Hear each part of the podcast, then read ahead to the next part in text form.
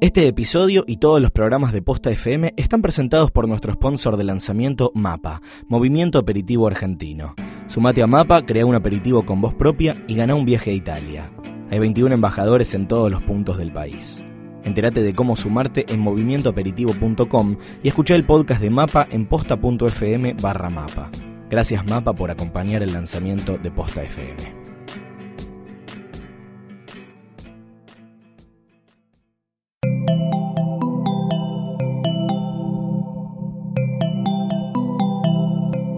Bienvenidos a posta.fm, Radio del Futuro. A continuación, las figuras más mediáticas son acostadas en el diván de Psique y Cupido.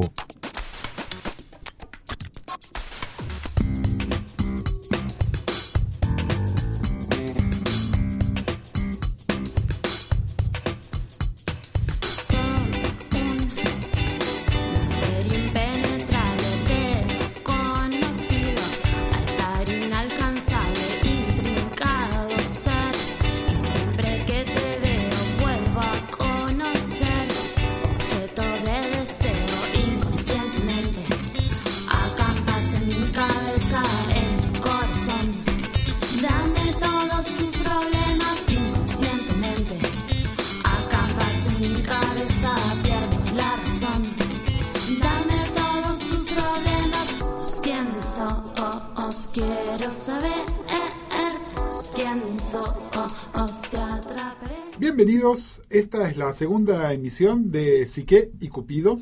Eh, este podcast que estamos haciendo junto a mi compañera, Mercedes Monserrat, ¿qué tal, Gus Casal? ¿qué tal? Somos Mercedes y Gus y estamos aquí, lo que estamos haciendo, eh, por ahí no les quedó del todo claro nuestra primera emisión, entonces vamos a tratar de ir refinando nuestra idea a medida que pase el tiempo. Eh, nuestra idea es cruzar un poco nuestros intereses que tienen que ver con la cultura popular, pero también con, eh, con la psicología, con, con los afectos, con las cosas que le pasan a la gente que a veces no son tan obvias y merecen un poquito más de análisis. un poco más de profundidad, pero también para analizar aquellos eh, personajes, celebridades que nos resultan tan misteriosos, poder eh, desengranar un poquito, ver qué les pasa, ver cómo son y irnos un poco a las profundidades más allá del material que nos suelen dar las revistas del corazón eh, y, ¿por qué no?, también algunos programas de chimentos. Exactamente. Y no quedarnos nada más, además, en, el, en las celebridades. Porque también, ustedes saben, la segunda mitad de, de cada Psique y Cupido, la idea es que hablemos un poco de ustedes, que nos cuenten, que nos cuenten sus preguntas, que nos cuenten sus problemas, eh, temas sentimentales, eh, temas afectivos, temas sexuales, temas amistosos. Y ver si los podemos ayudar en algo con Mecha y si no los podemos ayudar nosotros, encontrar quién los puede ayudar.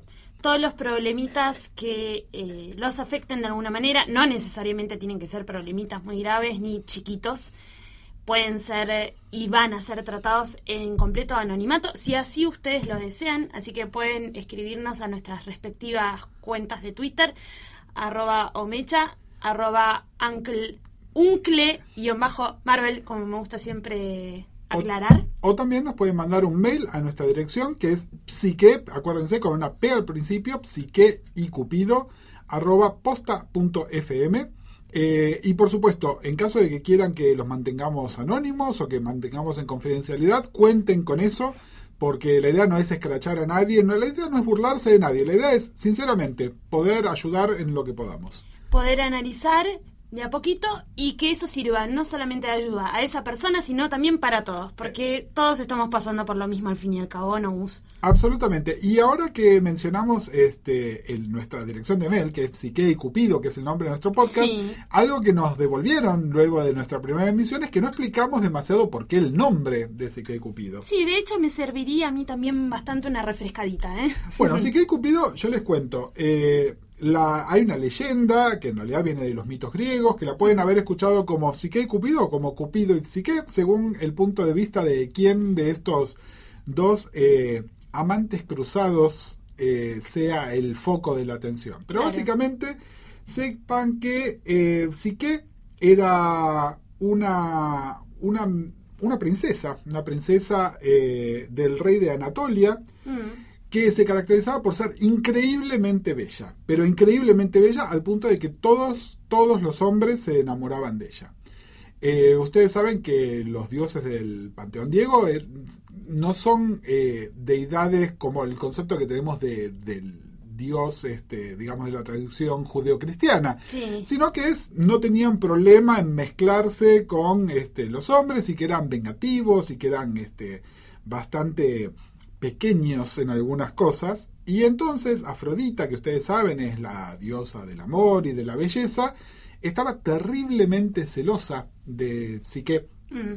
Y entonces decidió enviar a su hijo Eros, también conocido como Cupido. Acá es donde se empiezan a hacer lío, ¿no? Los distintos nombres que tienen las distintas mitologías. Claro, porque Eros también es un nombre que está asociado con el amor en general. Exactamente, pero bueno, Cupido Con también toda la lo razón es. del mundo. Y entonces la venganza de Afrodita era que lo mandaba a Eros y Eros le, la iba a flechar. Ustedes saben que, que Cupido tira su flecha y cruza los corazones y le iba a flechar a, a, a Psique con un nombre horrible.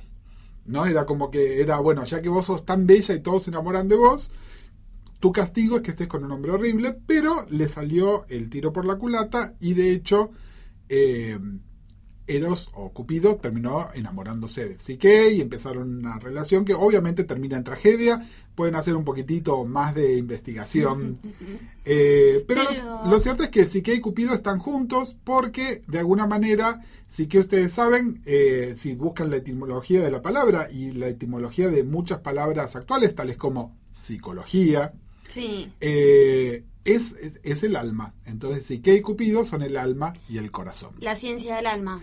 algo, la ciencia del alma es la psicología, pero la unión de Psique y Cupido es La ciencia del corazón. la ciencia del corazón y la ciencia del alma, y de eso se trata de nosotros. Eso es lo que estamos Lo que intentando hacer acá, juntando un poquito. En este episodio vamos a hablar de, como decíamos, una celebridad misteriosa que no logramos em, sacarle la ficha del todo. Entonces, de a poquito vamos a ir viendo diferentes aspectos de su vida, a ver si logramos, Entender un poquito más. claro, ver si ahí aparece algo más de lo que ya estábamos viendo. Es nada más y nada menos Ricky Martin, Eh, que es un visitante en estos días a nuestro país, ¿no? Que por eso nos pareció interesante hablar de él justamente. Claro, eh, bueno, él es puertorriqueño, pero vive hace muchos años en Estados Unidos. Es ya una figura que uno quizás la pensaba más cercana en los años 80, los años 90, pero rumbo al 2000 como que se puso un poco más en estrellato y se alejó literal y metafóricamente porque se fue a otro país eh, y tomó un rumbo de vida que es muy diferente quizás al que estamos acostumbrados. Sí, creo que en realidad lo que tenemos que pensar Muy es... de celebridad y famoso, ¿eh? Claro, Como- pero eh, lo que tenemos que pensar con respecto a Ricky es de, de dónde salió, ¿no? Ricky Martin Sí. y a qué edad salió. Sí, Porque se acuerdan cuando la semana pasada les hablamos de Beyoncé y hablamos también un poco de los Jackson, ¿no? Por, por añadidura. Hablamos de los jóvenes que eran cuando empezaron y en el caso de Ricky también. también, muy jovencito. Ricky se hizo famoso como integrante del grupo Menudo, un grupo eh, que acá en nuestro país fue popular, pero que en el resto de Latinoamérica, incluso en Estados Unidos, fue mega, mega popular.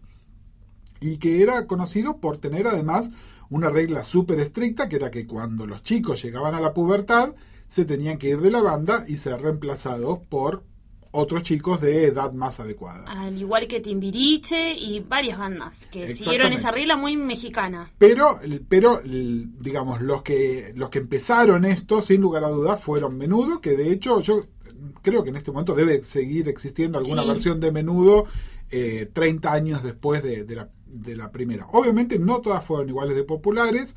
Y los años en los que Ricky estuvo, estuvo en la banda fueron algunos de los más populares de todos, ¿no? Es justamente eh, por eso es que el salto después de Ricky a, a ser su propia celebridad fue relativamente fácil, entre comillas, en el sentido de que él ya tenía como una popularidad ganada Mm. eh, y que también como que la trabajó desde abajo, ¿no? Desde muy joven eh, empezó, intentó lanzar una carrera solista que fue además como mejorando, mejorando de calidad, ¿no? Sí. Es decir, dejó de ser el, el producto clásico de consumo la- latino para empezar como a mejorar ciertas cosas, eh, donde además pasó de ser simplemente basado en su encanto personal a, bueno, mezclar otras cosas. Nunca fue un gran cantante, pero sí por ahí un gran showman, ¿no? Una Sí. persona que ponía algo más y que se hizo súper, súper popular, obviamente con las chicas.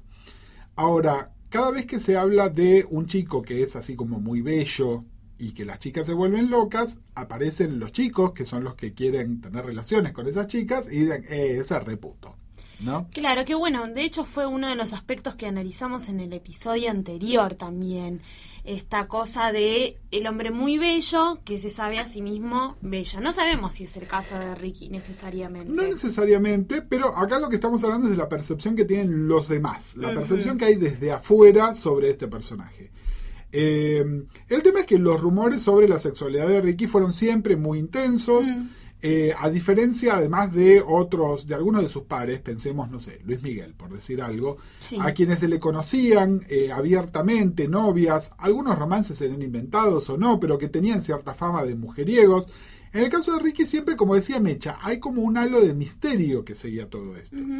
Que además, cuando Ricky pasó de ser simplemente una celebridad latina, digamos, para ser una celebridad mundial, eh, su gran salto de popularidad fue primero en Europa, donde la canción María, aparte, no solo fue un mega éxito aquí en Argentina, sino que fue un mega éxito en toda Europa, incluso en Europa no hispanoparlante. Sí. Fue un mega no solamente, éxito. claro, en España, Iberoamérica, decirlo de alguna manera. Exactamente, bueno, eso llevó además a una movida donde su compañía discográfica seguramente es tan responsable como él, donde hizo la canción de la Copa de la Vida, Sí. que la presentó en una entrega de los premios Grammy, que fue como su gran presentación al público anglosajón, específicamente de Estados Unidos, y que llevó a esto que decía Mecha antes, ¿no? Esta mega popularidad como entertainer angloparlante en los Estados Unidos. Básicamente estamos hablando de un Ricky Martín que estaba pasando de cantar eh, Fuego contra Fuego,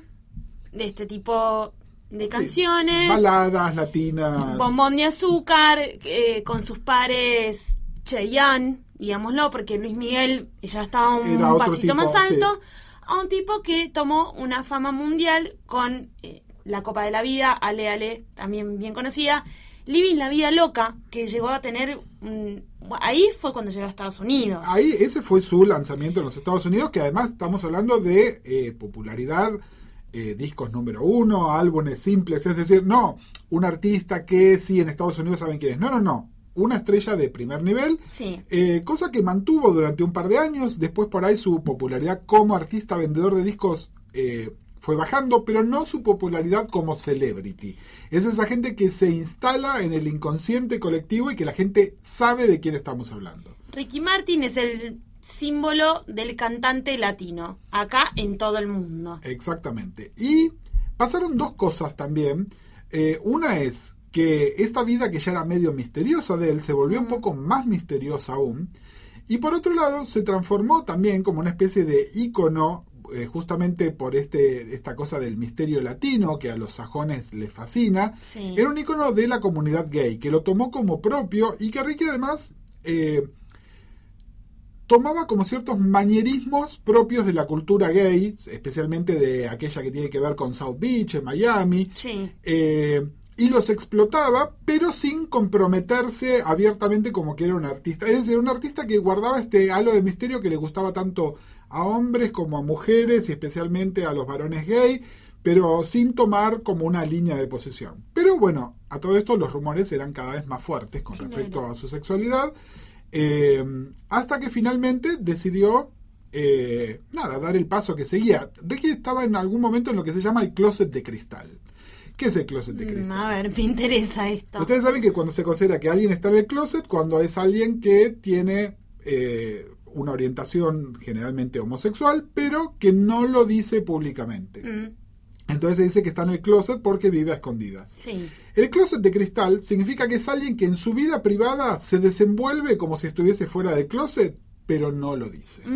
Es decir, la gente, sus amigos, su pareja, la gente que los rodea saben perfectamente que es gay y que está cómodo con su sexualidad y que no tiene nada que ocultar. Pero en ningún momento sale públicamente de ese closet. Ejemplos clásicos de esto son gente como Jodie Foster, por ejemplo, y Ricky, sobre todo eh, cuando bajó un poquito su popularidad en Estados Unidos, se consideraba que estaba en el closet de cristal. Eh, si uno preguntaba un poquitito, se sabía quién era su pareja, se sabía que estaban bien, se sabía que hacían cosas juntas, que se los podía ver juntos por Miami, pero al respecto no se decía nada. No había dado ninguna declaración pública sobre que era gay. Exactamente. Bueno, Ricky de alguna manera decidió salir del closet de cristal, entre otras cosas porque se decidió ser padre. Claro. Este, por medio de, de una surrogada, decidió tener hijos con su entonces pareja, de quien luego se separó, pero bueno. Ah, no sabía eso. eh, Expliquemos que es una surrogada, que es un vientre alquilado. exactamente. Eh, hay muchos ejemplos en películas Sí, y sí, demás. Donde, bueno, hay distintas maneras de hacerlo, pero de alguna manera es no es una adopción porque eh, hay algún lazo de sangre o similar entre la pareja que adopta y la criatura que nace, nada más que la madre luego no está involucrada con, Claro. con, con sus hijos. Eh, Ricky después dijo...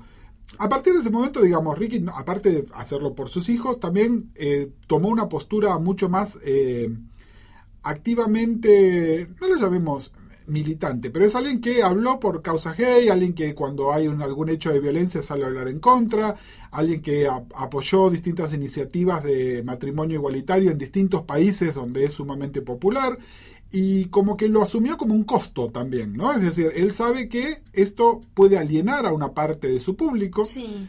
Sin embargo, consideró que era el momento de hacerlo, que ya había pasado los 40 años, que estaba bien, que era algo que tenía que hacer. Y es muy interesante porque, y esto lo puede saber cualquiera de ustedes y sobre todo las chicas que nos están escuchando, su encanto hacia el público femenino Nunca bajó. jamás, jamás. De hecho, cuando se presente, creo que mañana está haciendo una Va a presentación, estar este, lleno de chicas. Va a estar llena de chicas gritando, a chicas que saben perfectamente que él prefiere eh, tener relaciones con chicos. Y con relaciones no digo simplemente sexuales, sino sentimentales también. Y sin embargo eso no afecta para nada su popularidad. Y, y bueno, seguramente esta va a ser su recorrido de ahora en más. Eh, en Latinoamérica sigue siendo súper popular, es decir, aquí es alguien que puede llenar un estadio de capacidad mediana a grande. No sé si en Estados Unidos seguirá siendo así, pero bueno, eh, creo que a él le alcanza con lo que, con lo que ha logrado. Sí, creo que ya está en un lugar en el que está cómodo en su vida. También por eso debe haber decidido salir del closet y armar su familia, en realidad. Uno llega con cierta estabilidad al éxito que llegó Ricky Martin y dijo, ok, listo, ya tuve el éxito. Llegué al tope. Necesito decantar un poco, tener mis criaturas, tener una pareja y vivir en Miami como corresponde. Pero ¿O no? bueno, pero veamos un poco, tratemos de ver un poquitito más qué pasa con, con Ricky, por qué llegó a donde está. Eh, yo, yo no creo que haya una causa D para cada, para cada cosa. Es decir, no es que A más B da C, entonces Mm. tal cosa da a tener este, eh, una orientación homosexual o tal cosa lleva a que se hagan malas elecciones sentimentales como en algunos de los otros personajes de los que vamos a estar hablando Sí. acá en, en este, en este podcast. Sí, hay algo que me parece que no tenemos que ignorar. Eh, es alguien, algo, una persona que yo quiero mucho y que me parece muy sabia. Alguna vez me comentó, creo que estábamos hablando de Ricky Martin antes de que saliera del closet, que me dijo, todos estos chicos que empiezan tan chiquitos en una banda de chicos, que generalmente además hay un manager detrás, Sí, alguien los tocó. sí, Eh, se ha sabido, se ha sabido que hay productores de grandes bandas este, de éxito mundial. Estamos hablando de NSYNC, estamos hablando Backstreet de los Backstreet Boys. Boys, antes de eso los New Kids on the Block. sí. Empiezan, son chicos que son muy chiquititos, siempre hay un señor, siempre es un varón, siempre es cuarentón, siempre es obeso y medio desagradable. Sí, por lo general. Eh, en todas estas bandas, después siempre hay uno que termina mal, este, hundido en el mundo de las drogas, etcétera. Hay otro que decide salir del closet y uno que por ahí logra trascender eso y hacerse famoso y que le vaya, le vaya bien. Cuando hablamos de trascender y ser famoso, es Justin Timberlake, la verdad es que... Por darles un ejemplo, o, mi- o el mismo Ricky. A ver, Sí, el mismo, eh, creo que Justin puede llegar a ser el ejemplo anglosajón de Ricky Martin, porque en realidad todos terminaron, muy pocos tuvieron un éxito rotundo después de haber terminado en una boy band. Pero bueno, yo creo que hay algo traumático. A ver, lo dijimos también hablando de los Jackson. Hay algo traumático en alguien que apenas está preparado para ir a la escuela primaria en ser una estrella mundial. Sí, claro. Si además hay una presión que puede ser de los padres, y en general tengan en cuenta, si hay un chico que es famoso, hay padres que estuvieron, estuvieron no digamos abusando, pero que estuvieron apoyando que esto suceda. Eh, y además hay estos personajes turbios de por medio. Yo no estoy diciendo, ah, bueno, a Ricky de chiquito lo tocaron o lo violaron o lo que sea, y él, entonces por eso ahora es homosexual. Sí, lo que estoy diciendo es que sin lugar a dudas esta cosa traumática le pasó y que también su negativa a hablar abiertamente de ciertas cosas debe tener algo que ver con esto. Es decir, cuando alguien tiene una cosa que considera que es vergonzosa, y tengan en cuenta que esto es algo que sucede muchísimo en los casos de abuso, donde la víctima se siente culpable de eso que le sucedió. Siente haberlo generado. quizás. Exactamente. Entonces esto es algo que se mantiene secreto y yo creo que Ricky, más que estar manteniendo en secreto su, su propia sexualidad, que sí en algún momento podría haber interferido con su gran éxito en los Estados Unidos, creo que tiene más que ver con esto de cierta vergüenza que él ha logrado superar, porque tengan en cuenta que además esta gente que termina mal, y cuando digo que termina mal, no es que terminan acostándose con chicos, sino que terminan sin la posibilidad de formar una pareja, que terminan sin la posibilidad de ser padres ellos mismos. Eh, ustedes saben que hay algo, digamos, sin, no voy a explicarles todo cómo funciona el Edipo completo, pero sí sepan que hay determinadas salidas del Edipo. eh, y una salida esperable es justamente la posibilidad de ser padre o de ser madre uno mismo. Me parece que Ricky cuando logró concretar esto fue donde muchas cosas le empezaron a quedar en orden. Claro. Y por eso también hubo como ese salto. Es decir, no, no. Su, su elección o su, su- el poder publicar eh, de manera sin que sea un escándalo, ¿no? Como pasó con otras celebridades, no sé, pensemos en un George Michael. George Michael lo sacaron a patadas del closet de cristal. Claro. Eh, Ricky no, él fue mucho. Lo contó con una noticia feliz. Exactamente, digamos. exactamente. Entonces fue una cuestión sana y un ya era hora casi. Este, entonces yo no tengo pruebas fehacientes de que a este chico efectivamente de chico hayan abusado de él. La posibilidad es muy grande y así es como de alguna manera también lo pudo superar. ¿no? Bueno, pero sí hay algo muy interesante que me parece que es hora de tratarlo porque es muy común. Eh, Ricky fue, Ricky es, perdón, hijo de una familia disfuncional, completamente disfuncional. Sus padres se divorciaron cuando él tenía dos años. Empecemos por ahí. Eh, su mamá, una contadora, su papá, un psicólogo, eh, y tiene muchos medios hermanos. O sea, tiene una familia agarrada de todos lados. Pero, como por lo que se comenta y demás, como que nunca tuvo una familia muy bien engendrada. Pensemos un chico que inicia una carrera súper chiquito, con una situación familiar así. Sí, de todas maneras te voy a contradecir. A ver, Eh, considero que el modelo de familia nuclear ya no existe, es una cosa del pasado. Eh, todo, todos los que conocemos, es decir, es lo más normal del mundo Sí. que una pareja se divorcie cuando su hijo tiene dos años, que los progenitores formen nuevas parejas y eso, tengan nuevos hermanos, que se formen familias ensambladas. ¿Algunas son infelices? Sí, pero también hay muchísimas que son felices.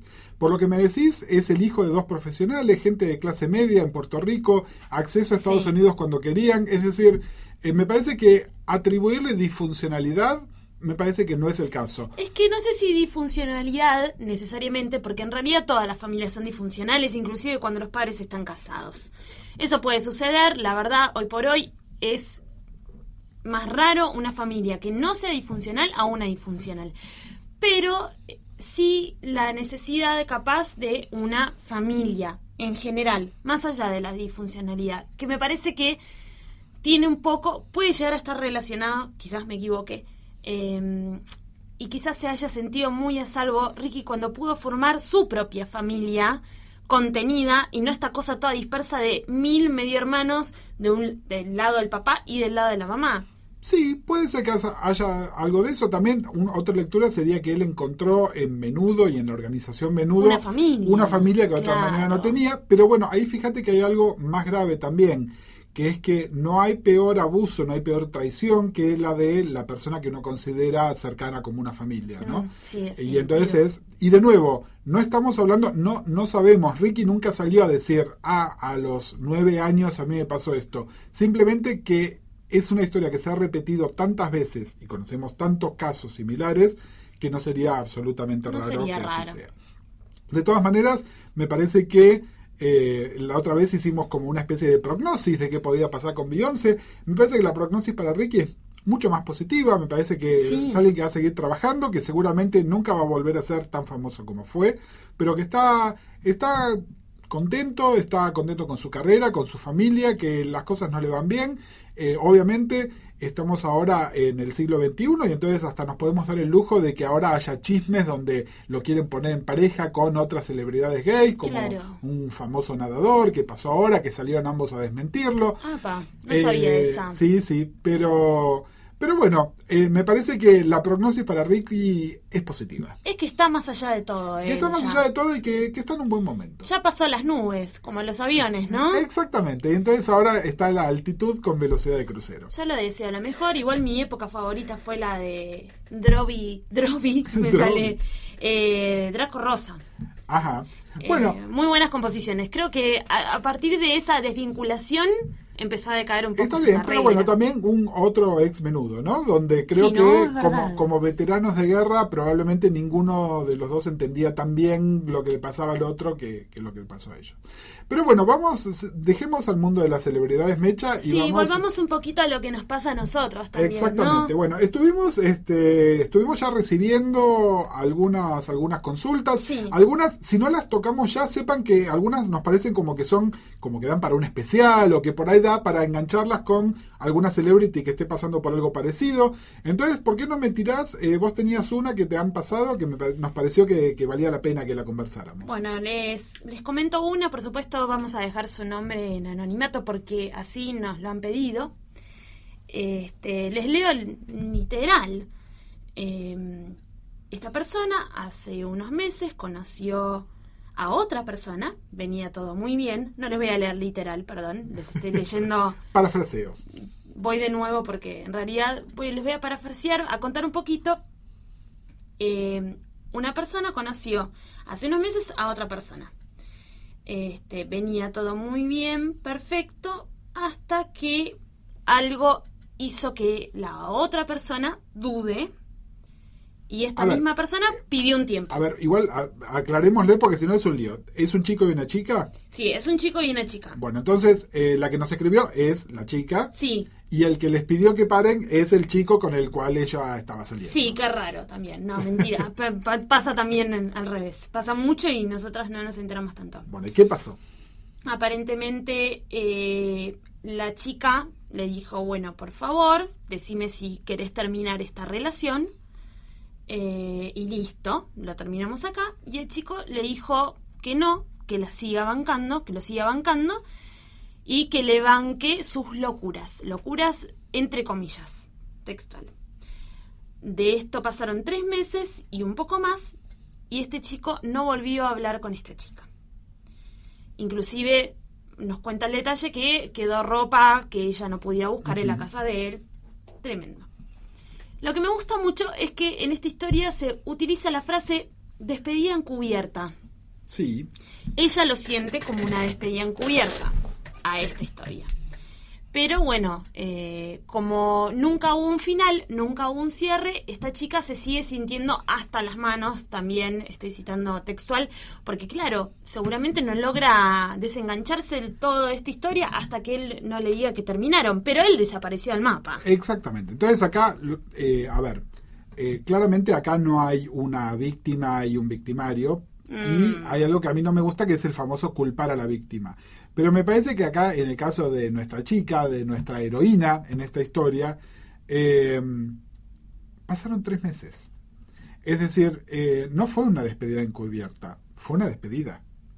¿Es un let it go? Eh, lamentablemente, y, lamento decirte esto de manera tan cruda y espero que tengas alguna amiga que te lo haya dicho igual y que por ahí al nosotros no ser tus amigos y que te lo estamos diciendo desde afuera lo, lo puedas procesar de otra manera. Pero eh, más allá de las excusas que él dijo, eh, claramente hay hechos que hablan mucho más fuerte que las palabras. Si vos me nos hubieses contado esta historia, me decís, bueno, pasó una semana y él no me habló, bueno, eh, fíjate si hay una posibilidad a que lo conversen o que no lo conversen, pero pasaron tres meses. Eh, eso ya no tiene arreglo, porque incluso si él vuelve ahora, vos no... Ya está no tendrías ninguna confianza en que él esté volviendo. Y si lo, no se perdona, y si lo tomas, no, y, si, lo, si lo como si nada hubiese pasado, me parece que estás pecando de demasiado ingenua y realmente no, no sirve. Eh, es decir, fue una despedida. Eh, encubierta simplemente porque él no dijo chau, pero a partir del momento en que no te habló más, bueno, fue una despedida. Y aparte habría que leer también los mensajes que él fue dejando durante la relación, porque estas cosas a veces uno no las ve y están cantadas en el aire. ¿Quién no estuvo en esta situación? No, no, seguro, pero al no saber eso, mm. nos tenemos que aferrar a lo que sí sabemos. Lo que sí sabemos es que él en tres meses no dio señales de vida. A menos que se haya ido a vivir a otro país donde está además aislado de todo tipo de telecomunicaciones, cuyo caso sería sumamente sospechoso igual, no hay, no hay excusa y realmente, bueno, obviamente no lo estamos defendiendo, él es un cobarde, él si realmente quería, quería cortar la relación, hubiese buscado la manera de comunicarlo y de cortar efectivamente la relación. Simplemente estamos hablando de vos que acete a la idea de que eso no tiene arreglo. Sí, nadie dice que es fácil y vas a tener que elaborar un duelo, un duelo además eh, es como, a ver, es una comparación súper odiosa, ¿no? Pero eh, si alguien eh, se muere en un accidente y no aparece un cuerpo, queda como esa, esa idea fantasmática de que esa persona todavía podría estar viva. Entonces a vos como nunca te dijo chau, te queda como esa idea fantasmática también de que podría llegar a volver. Bueno, no, en realidad no es así, deshagámonos de esa idea. Pero a veces queda queda, por más que uno la razone muchísimo, queda en la sensación. ¿Qué hace uno? No, está bien, por eso. Entonces, hay que, hay que elaborar el duelo. A lo que vamos es, eh, no estamos diciendo, bueno, eh, ya está, esa relación se terminó y ahora vos te buscas una nueva. Lo que estamos diciendo es, no tengas ninguna esperanza de que esa relación vuelva y seguí con tu vida lo mejor posible mientras elaboras el duelo. El duelo, alguna gente lo elabora en una semana, otra gente lo elabora en un año.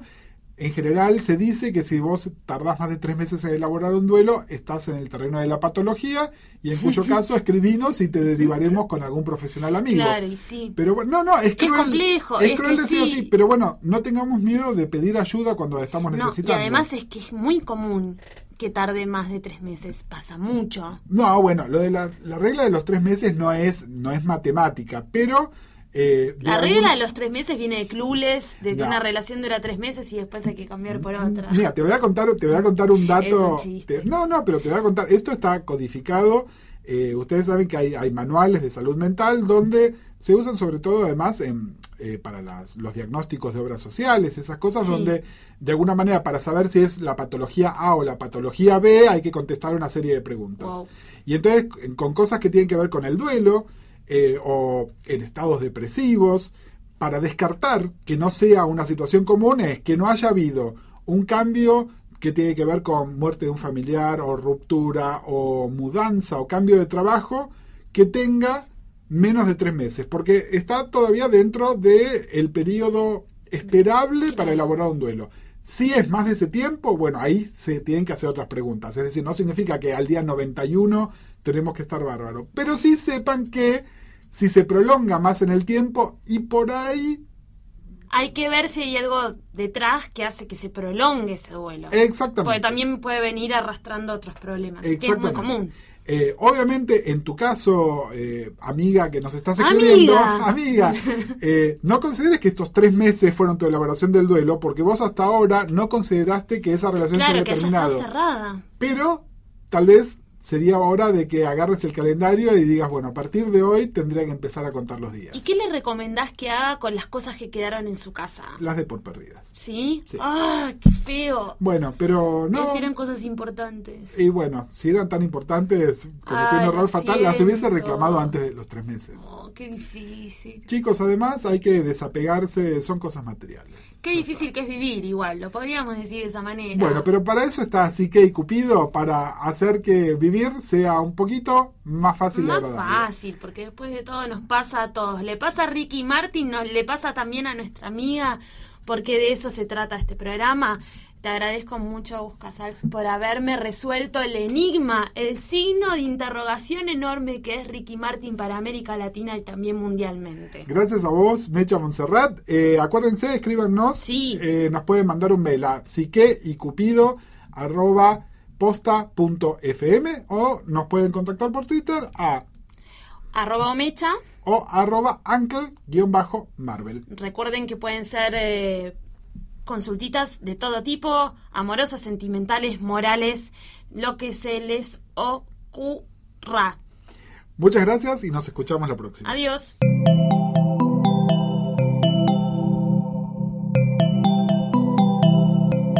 Sigan pegados a posta.fm, radio para escuchar como quieran y donde quieran. Posta.